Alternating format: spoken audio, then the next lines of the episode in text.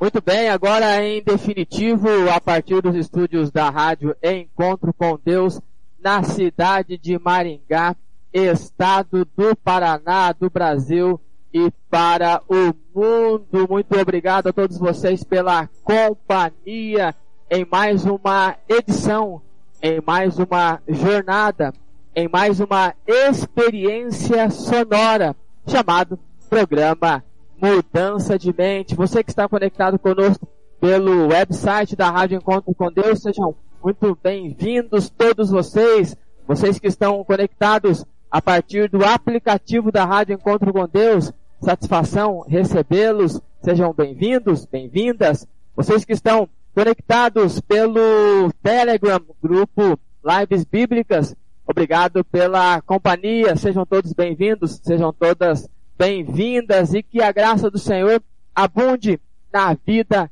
de todos vocês, na vida de todos nós. É uma satisfação, é uma honra ser recebido aí na sua casa, aí na sua localidade, nesta nossa grande e gigante assembleia virtual, onde vocês sabem muito bem que os assentos são todos VIPs. É tudo muito confortável e que bom que você escolheu passar um tempo conosco. Que bom que você escolheu estar com a gente. Na noite de hoje, vamos ler Provérbios capítulo 1, dos versos 1 ao 7, porque este texto será a base para o nosso tema de hoje, que é mudança de mente, conselhos úteis e saudáveis. Provérbios capítulo 1, dos versos 1 ao 7, para mudança de mente, conselhos úteis e saudáveis, e o texto diz assim. Provérbios de Salomão, filho do rei Davi e rei de Israel. Estes provérbios nos ajudam a dar valor à sabedoria e aos bons conselhos e a entender os pensamentos mais profundos. Eles nos ensinam a vivermos de maneira inteligente e a sermos corretos, justos e honestos. Podem também tornar sábia uma pessoa sem experiência e ensinar os moços a serem ajuizados. Estes provérbios aumentam a sabedoria dos sábios e orientam os instruídos, fazendo que entendam o significado escondido dos provérbios e dos ditados e compreendam os mistérios que os estudiosos procuram explicar. Para ser sábio, é preciso primeiro temer a Deus, o Senhor.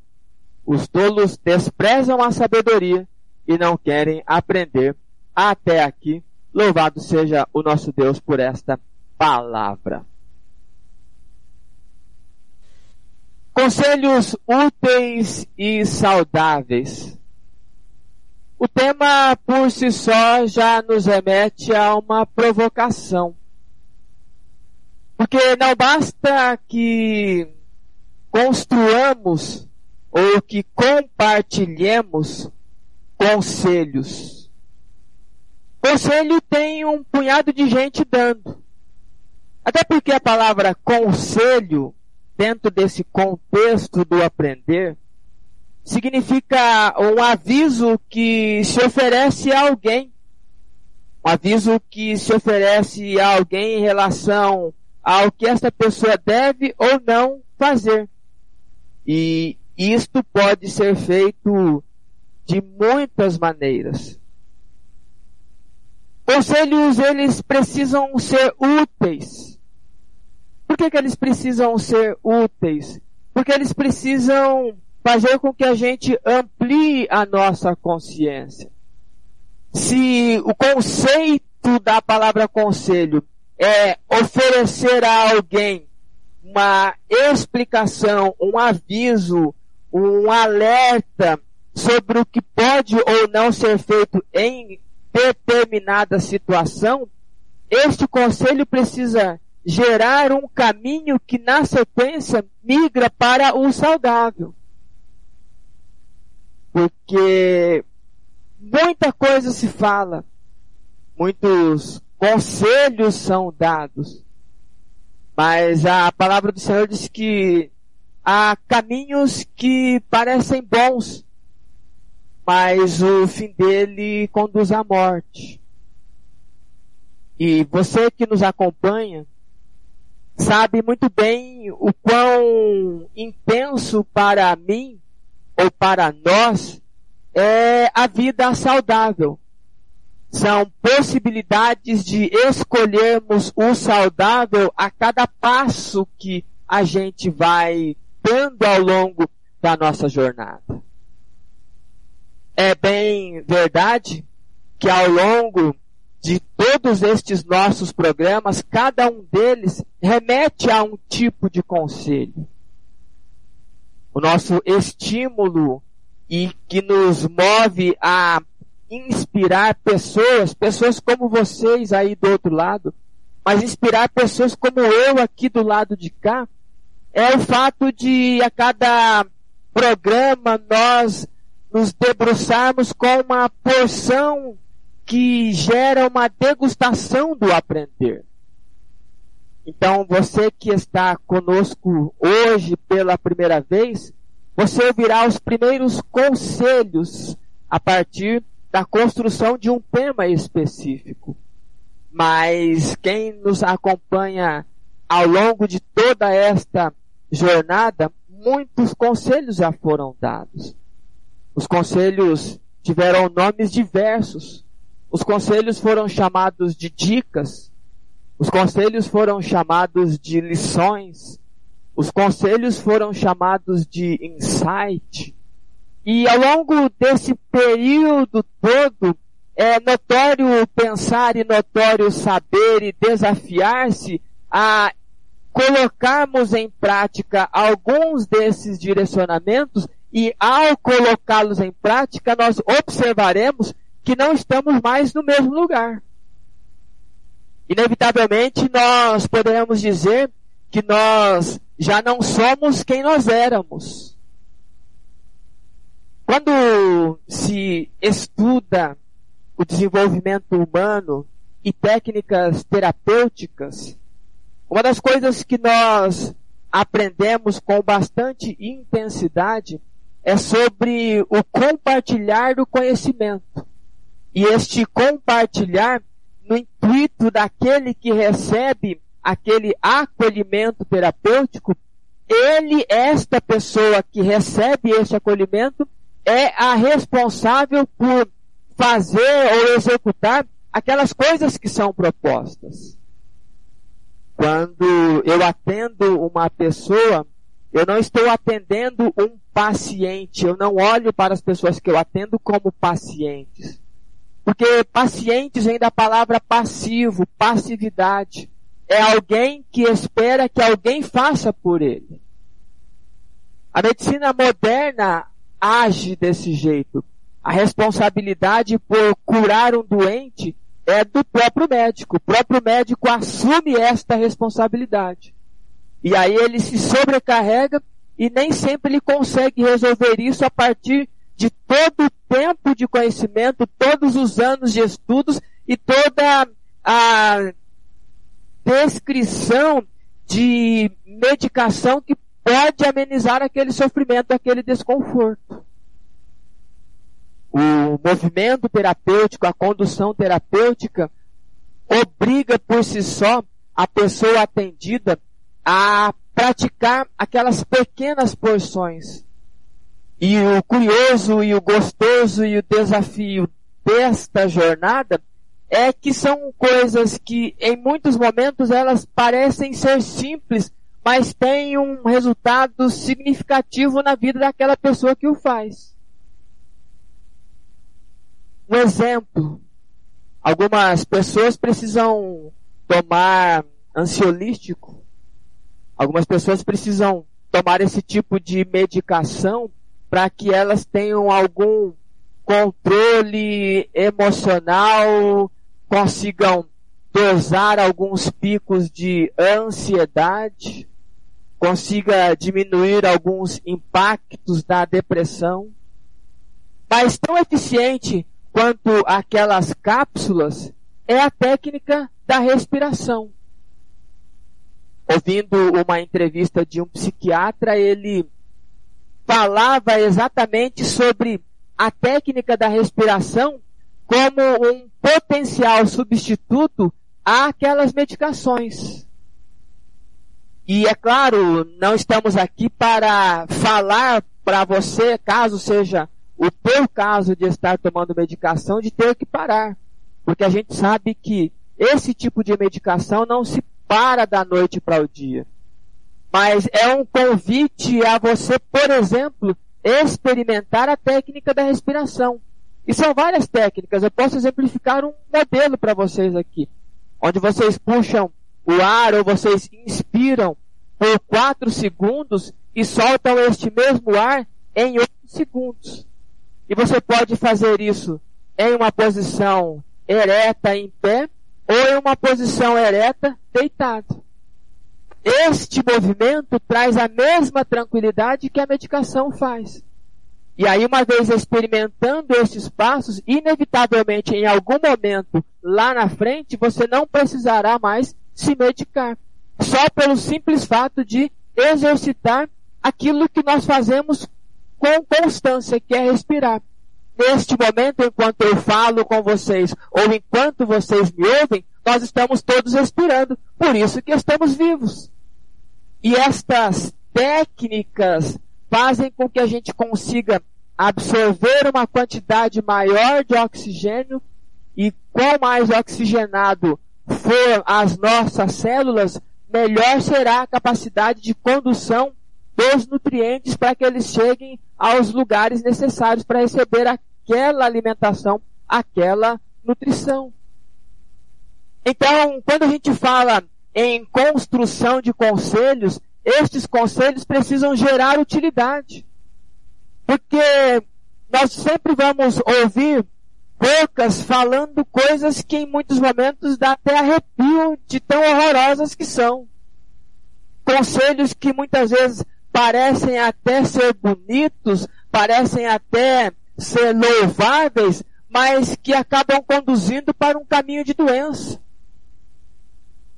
Por isso que a gente olha para a vida com responsabilidade, olha para esse momento, porque a minha percepção em relação a vocês é como se eu estivesse olhando para vocês, vocês de frente para mim, e eu trazendo esta condução terapêutica, uma explicação terapêutica para que você consiga absorver o melhor de Deus nesta vida, o melhor de Deus nesta terra, o melhor de Deus agora, a partir de uma percepção, de uma leveza, a partir de uma percepção de um autocuidado e a partir de uma percepção da possibilidade de absorção do novo que está por vir. Os conselhos ou esta forma de avisar ou gerar em alguma pessoa uma construção de ideia sobre o que se pode ou não se pode fazer, ele pode ser muitíssimo positivo, uma vez que ele seja útil, uma vez que ele migre para o saudável. Há quem diga, há quem defenda, e eu inclusive falei isso quando eu construí o tema Conselhos para a Vida Toda. Caso você não tenha ouvido este programa, te aconselho a ir no podcast do programa Mudança de Mente e procurar lá Mudança de Mente, Conselhos para a Vida Toda. Mas naquela ocasião eu lembrei e disse que muitas pessoas dizem assim, se conselho fosse bom, não se dava, vendia. E talvez até faça algum sentido. Talvez vocês aí do outro lado estejam se perguntando, mas eu não pedi conselho. Ok, você não pediu conselho, mas você viu o tema e você chegou até aqui. Então, indiretamente ou inconscientemente, você quer ouvir um conselho. Mas talvez você seja daquelas pessoas que acham que o conselho bom, ele não é dado, ele é vendido. Então, se você também é dessas pessoas, fiquem à vontade para me contratar. E aí eu darei conselhos, vocês me contratam por cerca de duas horas, a gente faz um atendimento terapêutico muitíssimo intenso. A grande sacada, o grande barato de nós estarmos neste ambiente terapêutico é que ao longo deste período você vai ouvir coisas que vão mexer com você, vão te estimular a ser melhor ou vão te estimular a assumirem que não querem mudança, que não querem transformação. E o legal é que tudo isso é gratuito. Porque com a mesma intensidade que eu entrego aqui agora para todos vocês, eu entregarei também, caso você queira me contratar, caso você seja daquelas pessoas que acham que conselho bom é aquele conselho que se paga. E tá tudo certo. Eu não acho ruim. Eu não vou reclamar por isso. Mas eu quero dividir, compartilhar não somente experiência de vida, mas experiência das reclamações que chegam até nós de pessoas que a gente atende. Só para vocês terem uma ideia, vocês que nos acompanham, entre 80 e 90% das pessoas que procuram atendimento terapêutico comigo, elas são cristãs. São pessoas que oram assim como você ora. São pessoas que talvez jejuam. São pessoas que conhecem algumas questões da palavra do Senhor, respeitam alguns dogmas, algumas doutrinas, mas por algum motivo algumas pessoas deram conselhos inúteis e conselhos danosos. Então, para começar a quebrar esta barreira entre aquelas coisas ruins que foram ensinadas e muitas vezes por falta de conhecimento, é que a gente oportuniza a possibilidade do aprender. Falei sobre a respiração, o quão saudável é esse processo de respiração.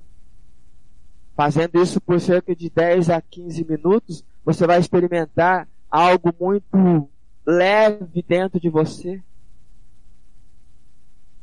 A gente pode também, dentro desta condução terapêutica, propor caminhar descalço na terra, caminhar descalço na grama, você entra em conexão com toda a energia que envolve o mundo. Porque talvez você não saiba, mas o mundo é movido por energia. Nós somos movidos por energia. E muitas vezes a gente perde esta conexão e a gente se frustra e a gente se aniquila e se anula porque a gente acha que essas coisas são estranhas, que essas coisas não são nem do Senhor. Só que eu preciso te lembrar que quem te fez e quem me fez foi Deus. E os elementos que foram utilizados para nos fazer foram tirados da terra. Então, quando você entra em conexão com esta terra a partir do estar descalço, é como se você entrasse em conexão com a criação e com o Criador. Principalmente faça isso em momentos tensos você vai observar o quão saudável é. Isto é uma dica útil. Isto é um conselho útil. Isto é olhar para o saudável. E quando a gente pensa e olha para o saudável, a gente se depara com um rei que acabou de ter a sua mente muitíssimo ampliada. Alguém que está na flor, ou estava na flor da juventude, estava com a mente ampliada para absorção do saber e com uma capacidade de sapiência muito robusta e significativa, porque acabaram de receber em forma de presente. E este rei, o terceiro rei de Israel, Salomão, que viveu aproximadamente mil anos antes de Cristo, ou seja, aproximadamente três mil anos atrás, para a sua época foi tido como o mais sábio de todos. Ganhou no pacote, no combo da sabedoria, muita inteligência e muita riqueza. Então, os seus primeiros anos foram notórios e marcados por alguém que olha para a vida. Por isso que o livro de Provérbios, muitos destes provérbios, destes que nós lemos na Bíblia Sagrada, foi escrito por este rei. E a ideia do provérbio não são somente máximas mentais, mas é a condução de, a partir de pequenas frases, olhar para a vida e dar novos significados. Por isso que um bom conselho é aquele que nos leva para fora e depois nos devolve para a gente mesmo. O bom conselho é aquele que faz com que você olhe para todas as situações envolvidas naquela fala, mas quando você se conecta com aquele aprendizado, você volta para você mesmo e você começa trazer a prática, começa a trazer a ação, começa a agir em função daquela novidade do aprender. Por isso, a utilidade em poder, de maneira muito leve, muito livre, compartilhar mais uma jornada de conselhos.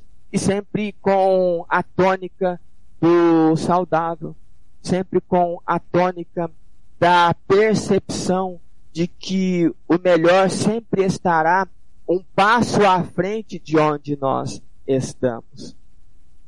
E é por isso que quando nós lemos o texto, a gente embasou a nossa oportunidade do aprender.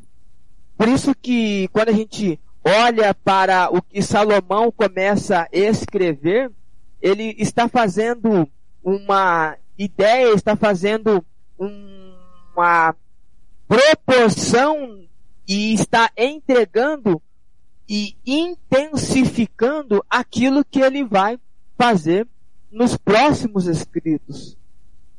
A função dos provérbios é aumentar a sabedoria. Ou a função dos conselhos é tornar uma pessoa mais sábia. E é sempre bom nós termos claro na nossa mente que sabedoria não tem a ver com inteligência. Sabedoria é a aplicação da inteligência. Sabedoria é a aplicação daquilo que se sabe fazer, daquilo que se pode fazer. Sabedoria você não aprende em um banco de escola ou em um banco de faculdade. A inteligência você exercita a partir dos conhecimentos adquiridos. A sabedoria você pratica a partir daquilo que você sabe. Por isso que muitas vezes é muito desafiador nós conhecermos alguém de ver, que de fato é sábio. Porque é a partir daquilo que a gente ouve desta construção de vida, deste tipo de gente, que nós vamos trazendo ou fazendo as experiências que nos levam e migram para a vida.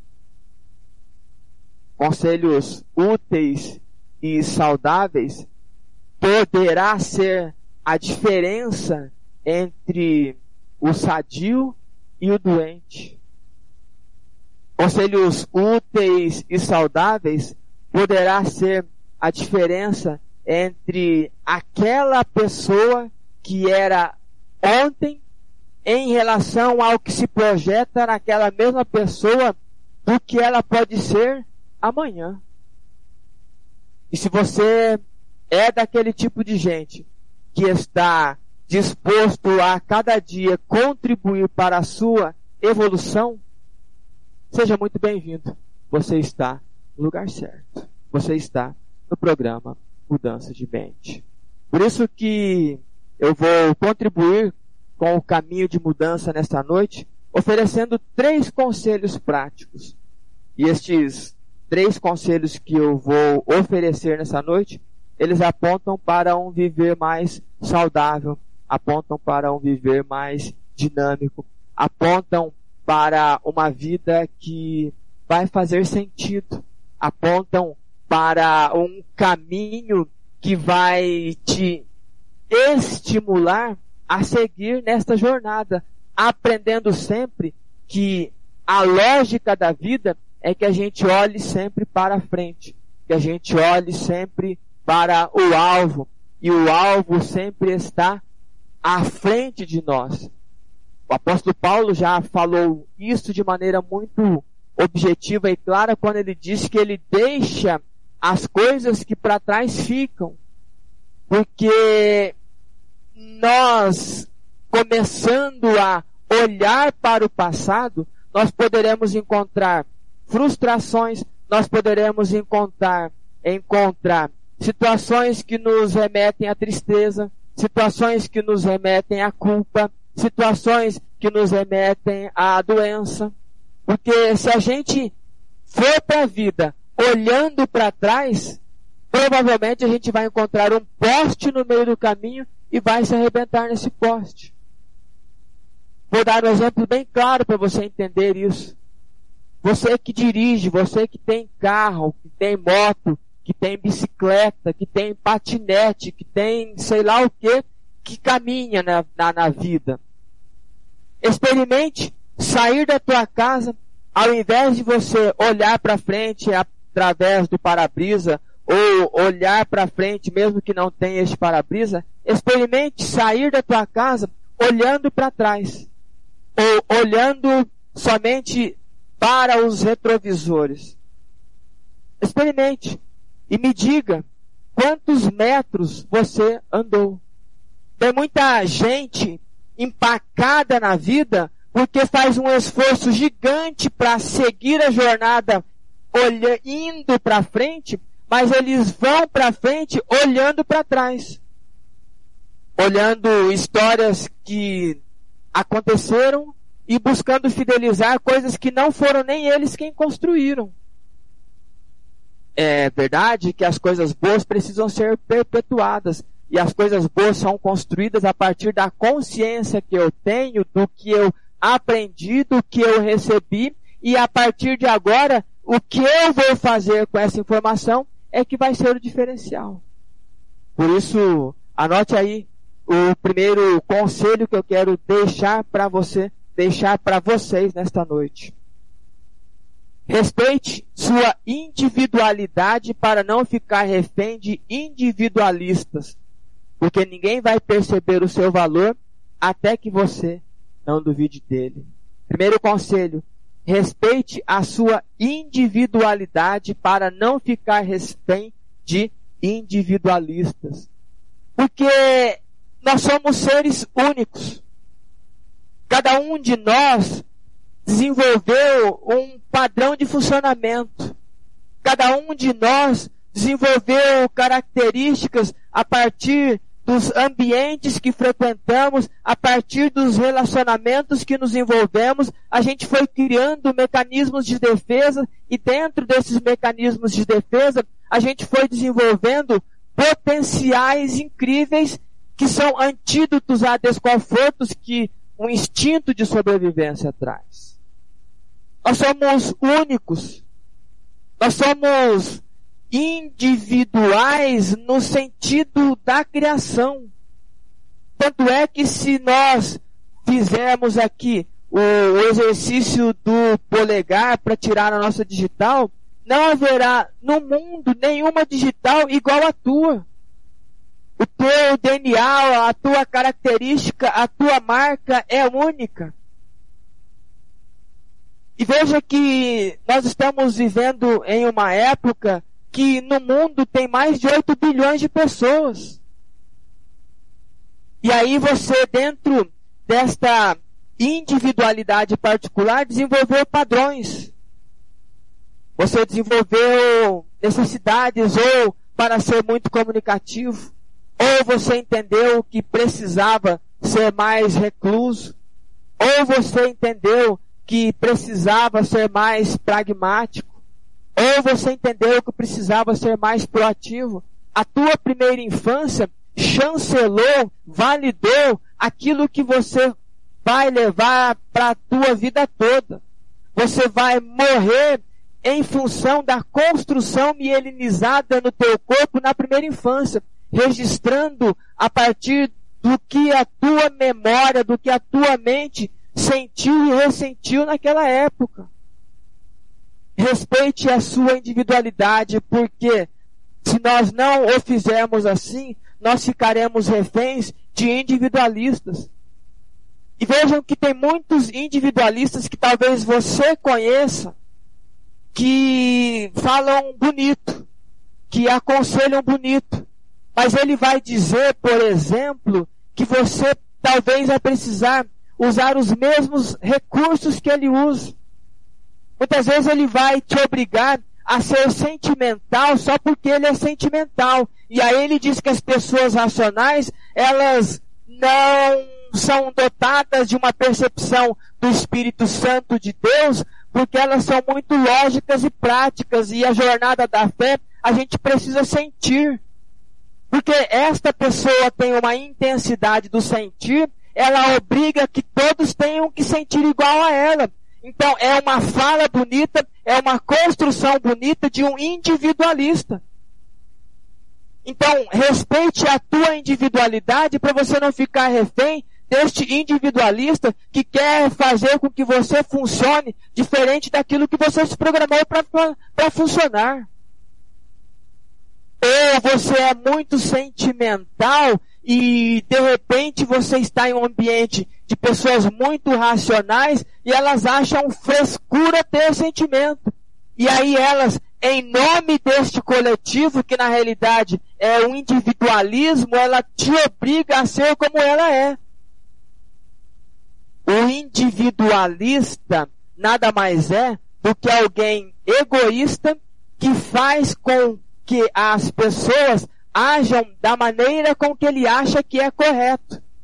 Por mais que ele tenha boa intenção em fazer isto, pode significar que não te faça bem. É aquela história de você, muitas vezes, não poder chorar em um ambiente porque você sempre ouve falar que quem chora é fresco. E chorar é frescura. Ou você é uma pessoa muito racional e você convive em um ambiente de pessoas muito sentimentais, só porque você não sente igual elas, só porque você não chora igual elas, você é frio. Você é uma pessoa que nem Deus tem, porque quem tem Deus sente. A gente é obrigado a ter que sentir. Ou a gente é obrigado a ter que não sentir só porque um individualista ou faz de maneira até poética, romântica e bonita.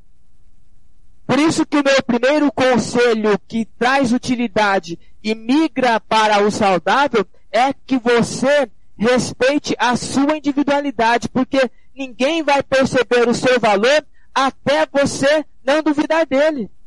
Porque chega um momento de conflito em que você convive com pessoas individualistas e você já nem tem mais certeza daquilo que você é. Quantas e quantas vezes eu saí frustrado em ambientes que era para eu sair muito feliz em êxtase, porque a denotação individualista era totalmente o oposto da minha forma de funcionar. E por eu não saber a minha forma de funcionar, e por eu não respeitar a minha forma de funcionar, eu achava que tinha que ser do jeito que aquele individualista estava querendo suplantar naquela situação, naquele movimento, naquela gestão que se absorvia naquela época. Então, anote aí, tenha clareza. Respeite a sua individualidade se você é uma pessoa, e olha que eu só estou dando exemplo de ser racional ou de ser sentimental. Se você é muito sentimental e tem vontade de chorar, fique à vontade. Quantas vezes eu, por ser mais racional, me estressei, fui um individualista, obrigando com que as pessoas fossem mais racionais, convivendo com pessoas mais sentimentais. Quantas vezes falei, para de frescura. Isso aí é coisa de gente fresca. Então o que eu estou falando não é somente coisas que nós ouvimos. Eu sou gente como vocês e também por não saber e não identificar isto, eu fui um grande individualista. E é claro que hoje, a partir deste conhecimento, a partir do entender da vida e dessas diferenças entre as pessoas, compreendendo padrões de funcionamento e entendendo a individualidade do ser, você pode ter certeza, eu sou muito racional. Mas se você precisar, eu dou um abraço e choro com você. E se eu não conseguir chorar, porque nem sempre eu vou conseguir, eu vou te dar um abraço e vou falar para você chore à vontade. Há poucos dias eu fui em um velório do pai de um amigo meu. Eu conheci esse sujeito há muitos anos, tinha amizade com ele, com o cidadão que morreu, mas estava no velório. E aí chegou um momento que o filho dele tem traços mais racionais, tem dificuldade em chorar. E ele queria chorar a morte do pai. E aí, é claro, as pessoas nem sempre elas conseguem entender isso. Olha, fala, puxa vida, olha o pai morto, o filho nem chora. Mas eu via o esforço daquela pessoa em querer chorar e não, ele não conseguia. Aí eu chamei ele para um canto. Falei, meu amigo, o abracei. Falei, cara, chora, velho. Fica à vontade para chorar. As pessoas não vão te cobrar por conta disso. Porque nós que temos traços mais racionais, Muitas vezes o chorar para nós representa mostrar vulnerabilidade. Por isso que quando eu via pessoas com quem eu convivi, que elas estavam chorando, eu querendo ajudá-las, eu falava, olha, não faça isso porque você vai mostrar-se vulnerável. Só que isso estraga. Porque eu estou castrando a individualidade de uma pessoa em função do meu individualismo. Esse é o primeiro conselho que eu dou para vocês. Segundo conselho, filtre os ensinamentos antes de validar tudo o que te fizeram acreditar, mesmo que com boa intenção, para não flertar e fidelizar com uma vida ruim. Filtre os ensinamentos antes de validar o que te fizeram acreditar. Porque quando a gente volta para o texto, o texto é muito claro em dizer que os conselhos nos ensinam a viver de maneira inteligente, nos ensina a viver de maneira a sermos corretos, pode nos tornar sábios. E ao longo da nossa vida a gente aprendeu muitas coisas. E muito do que nós aprendemos foi por pessoas que nos amam imensamente. Mas não é pelo fato de nós termos sido amados e amarmos pessoas, que todos estes ensinamentos, eles nos remetem ao saudável. Porque cada um de nós oferecemos e entregamos aquilo que nós temos, aquilo que nós sabemos. E neste momento não cabe aqui a mim fazer juízo de valor e apontar o dedo àqueles que me ensinaram, porque várias daquelas coisas estavam equivocadas. A ideia não é esta. A ideia agora é assim eu já sou crescidinho, eu já sou adultinho, então a minha percepção é do filtro. Nós, como adultos, a gente recebe uma gama de informação e a gente vai, à medida em que vai absorvendo e aprendendo e adquirindo conhecimento, a gente vai filtrando. Porque muitos de nós tem problemas de relacionamento e de sair para a vida, porque a gente aprendeu que a gente não podia sair do portão sozinho, porque se a gente saísse do portão sozinho, a gente ia ser roubado. Ia passar um sujeito lá e ia colocar a gente numa carrocinha e ia levar embora. Foi um ensinamento de proteção para uma criança. E muitas dessas crianças cresceram e até hoje, quando elas olham para a vida, elas olham com medo de que alguma coisa vai acontecer se ela sair daquele espaço que ela está. Veja que foi um ensinamento com boa intenção, mas que está fazendo flertar e fidelizar uma vida ruim. Porque prováveis possibilidades de novas coisas boas acontecerem chegam até esta pessoa, mas quando ela lembra que ela vai precisar abrir a porta, o portão ir para a rua, ir para a vida, é como se aquela criança gritasse: Olha, se nós formos para lá, nós seremos colocados lá naquela caixinha, naquela carroça, e seremos levados para bem longe e viraremos sabão. Agora, cabe a nós, como adultos, entender que quem ensinou isso para nós estava trazendo proteção. Só que proteção para criança. E agora, nesse momento, a gente já é adulto, a gente pode trocar esses passos. Quantos de nós têm problemas financeiros e não conseguem sair de dívidas? Porque a gente sempre ouviu que dinheiro era um mal necessário. A gente sempre ouviu dizer que Deus se agrada de pessoas que vivem à míngua. A gente está cansado de ouvir isso. É como se esta palavra dinheiro fosse proibido. Eu não posso falar de dinheiro em momento nenhum, porque parece que é o Satanás. Eu preciso que você saiba sobre dinheiro uma coisa. O dinheiro não é mal. O dinheiro ele só potencializa o caráter de uma pessoa. Então não é toda pessoa só porque recebeu uma porção financeira que é ladrão, vagabundo e rouba. É porque ele já era assim, já tinha isso dentro dele e agora só foi potencializado. Então quando a gente cresce ouvindo que o dinheiro é um mal necessário, a gente vai tê-lo somente para o básico. Porque na nossa mente, toda vez que nós pegarmos um pouquinho a mais deste recurso, deste monetário, vem a nossa mente, é o mal necessário. E a gente lembra de textos da palavra do Senhor, da oração que Jesus ensinou, dizendo, olha, nos livra do mal. E se dinheiro é o mal, me livra disso. E aí acontece um punhado de coincidência que eu chamo de escolha inconsciente para que eu não fique com aquele vil metal. E aí eu começo a olhar para este movimento das finanças com receio de tê-lo.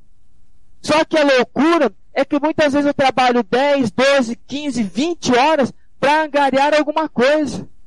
Só que sempre vai bater na trave porque a gente precisa trazer essa construção de que, olha, eu estou olhando para o dinheiro como um mal necessário. Eu estou olhando para o dinheiro como uma coisa que é ruim.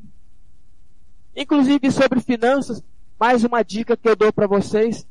Vá lá no podcast e procure no podcast do programa Mudança de Mente, Terapia Financeira.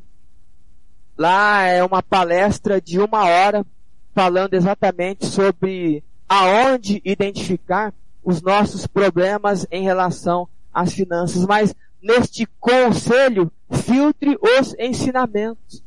Por mais que eles tenham sido bons, não significam que fazem bem. Terceiro conselho. Cuidado com todo tipo de excesso. Todo. Por mais que pareça bonito, bom e legal, ele, o excesso, revela falta e vazio interior. Terceiro conselho. Cuidado com todo tipo de excesso. Porque todo excesso revela uma falta. Pessoas que são amorosas. É bonito. É bom. É legal. Talvez para quem receba aquele excesso de carinho. Mas eu vou falar para vocês. Eu vou trazer um conceito aqui. Crianças que têm problema de diabetes têm muito a ver com o excesso de carinho que elas recebem ou receberam. E aí, a resposta orgânica para aquele sofrimento psíquico, daquele excesso que veio, fez com que essa pessoa desenvolvesse essa doença chamada diabetes. Veja que o excesso não é bom nem para quem dá e nem para quem recebe. Tem um punhado de gente se entregando, abrindo mão das suas vidas e fazendo para tudo e para todos. Sabia que é uma forma disfarçada de não resolver suas questões? Muitas vezes eu faço para Deus e o mundo, mas eu não consigo sentar junto com os meus filhos e trazer um acolhimento para os meus filhos. Eu sou bom para com todos, mas eu não consigo trazer uma conversa sadia com meus filhos. Porque este excesso que eu dou, na realidade está representando uma falta daquilo que eu não tive. Porque os tolos desprezam a sabedoria, mas os sábios entendem que temer a Deus é o princípio desta sabedoria. E veja que todo tipo de algo que é demais não faz bem.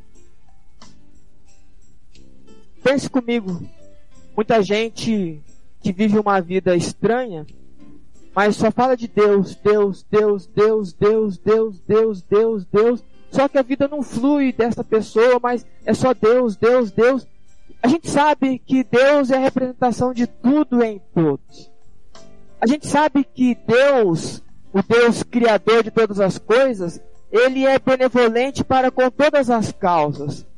Mas o Deus criador de todas as coisas não precisa da nossa defesa. E o excesso dessa pessoa que tem relação em proporção, em desproporção em relação a Deus, ela revela uma falta que muito provavelmente é a falta de um pai que ela não teve.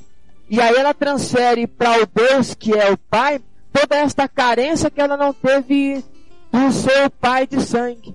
Só que a loucura disso é que ela não enxerga um Deus criador, ela enxerga um Deus criado, porque este Deus criado, ele fica à mercê deste excesso, porque a ideia é assim, ó oh Deus, eu faço tanto por você, eu faço tudo por você, que agora eu preciso, eu quero, eu exijo que você faça isso para mim, porque a relação não é um ser humano e um ser celestial. A percepção, construção desta pessoa, ela olha para o pai que ela não teve.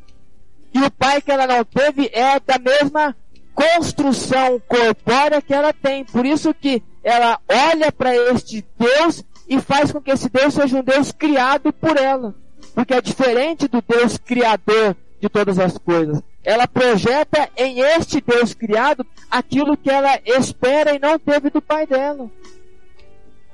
Veja que é louco esta percepção, mas é o excesso fazendo mal. E aí ela se frustra com todos, porque este tipo de Deus que precisa receber sempre a defesa, nem sempre vai fazer as vontades dela. E aí ela não tem clareza de chegar para o pai e falar: Pai, eu só queria ter um pai. Veja que todo tipo de excesso revela um vazio Pessoas com vazio interior, principalmente pessoas com características mais sentimentais, muitas vezes tem um buraco no peito dela. E muitas vezes não entendendo que tipo de buraco, por que, que elas estão sentindo aquilo, porque elas desrespeitaram o primeiro conselho, não entenderam o segundo conselho, aí elas querem preencher de alguma forma. E muitas vezes elas querem preencher a partir de abrir uma geladeira e devorar tudo que tem lá. Elas querem resolver uma questão emocional, sentimental, a partir da alimentação. Veja que este vazio gigante dentro dela faz com que ela compense em outras coisas. Ela pode se tornar uma pessoa compulsiva por conta desse vazio, ela precisa se encher para ver se preenche esse vazio. E muitas vezes esse vazio, anote aí, muitas vezes esse vazio é preenchido com um banho quente. Um banho quente, isso mesmo que você ouviu, um banho quente, gostoso, meia hora embaixo do chuveiro, preenche um vazio que 50 pratos de comida nunca vai preencher. Este excesso de vazio muitas vezes pode ser preenchido com um abraço apertado. Veja que a ideia de eu trazer este conselho para você é tome cuidado se você está flertando com o excesso. Se você está doando demais, se você está dando demais, se você está refugando demais, quais são os excessos? Ah, não tem excesso. Beleza. Esse conselho não é para você. Mas se tem algo que você percebe que está extrapolando, atente com muita atenção, porque é a revelação de algo que está faltando ou de um vazio que está gerando dentro de você. Este é o terceiro conselho. Estes foram os conselhos úteis e saudáveis que eu preparei para vocês e eu quero relembrar estes conselhos. Primeiro conselho: respeite sua individualidade para não ficar refém de individualistas, porque ninguém vai perceber o seu valor até que você não duvide dele. Segundo conselho: filtre os ensinamentos antes de validar tudo o que te fizeram acreditar, justamente para não flertar e fidelizar com uma vida ruim. Terceiro conselho: cuidado com todo tipo de excesso. Por mais que pareça bonito, bom e legal, ele, o excesso, revela falta e vazio interior. E eu quero finalizar a partir dessa construção que eu espero que tenha feito muito sentido. Se você quiser compartilhar se fez ou não sentido para você, fique à vontade a partir das nossas mídias sociais. Eu quero finalizar agora com Provérbios, capítulo 15, verso 22, que diz assim: Sem conselhos os planos fracassam, mas com muitos conselheiros há sucesso Louvado seja o nosso Deus pela inspiração deste conteúdo e louvado seja Deus pela vida de vocês aí do outro lado. E eu quero neste momento orar com todos vocês.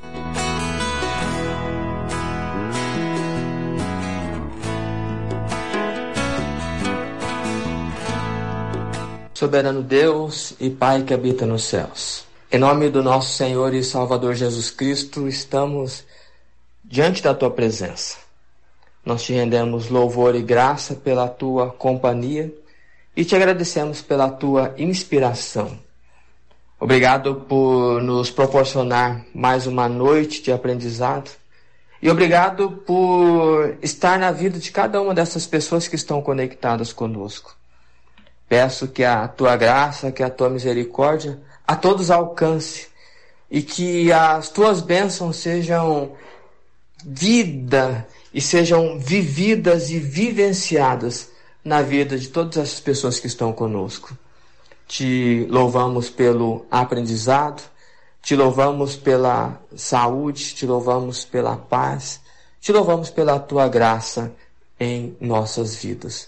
Muito obrigado por todos aqueles que se esforçam para te honrar, se esforçam para te engrandecer mas que acima de tudo batalham pela fé que uma vez por todas foi dada aos santos.